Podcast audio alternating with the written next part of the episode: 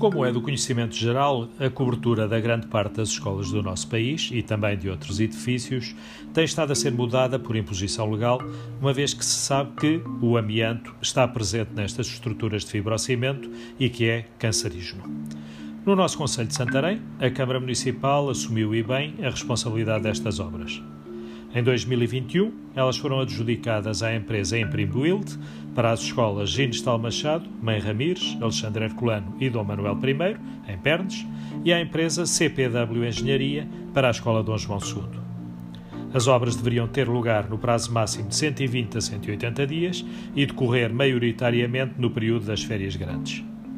Se na Dom João II as coisas correram bem, já nas restantes seria difícil correrem pior. Na Mãe Ramires decorreram com grande atraso, mas terminaram finalmente. Já nas três restantes estão para lavar e durar. Motivos?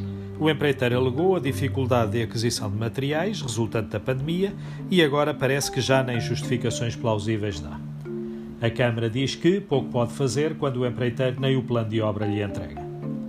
Acresce que num dos poucos períodos de chuva intensa que tivemos este ano, nos primeiros dias de novembro, a intempérie associada à obra em curso inundou e danificou o recheio do último piso da Escola Ginestal Machado, causando um prejuízo de mais de 200 mil euros, cuja responsabilidade o empreiteiro de início disse assumir na totalidade, mas agora parece dar o dito por não dito. E os alunos continuam a ter aulas em módulos ali montados para o efeito. Ainda que, segundo a direção do agrupamento Ginestal Machado e respectiva Associação de Pais, a aprendizagem dos alunos não tenha sido significativamente mais prejudicada do que já está com a pandemia, esta é uma situação que causa desconforto e incómodo a toda a comunidade escolar. Previsão de conclusão das obras?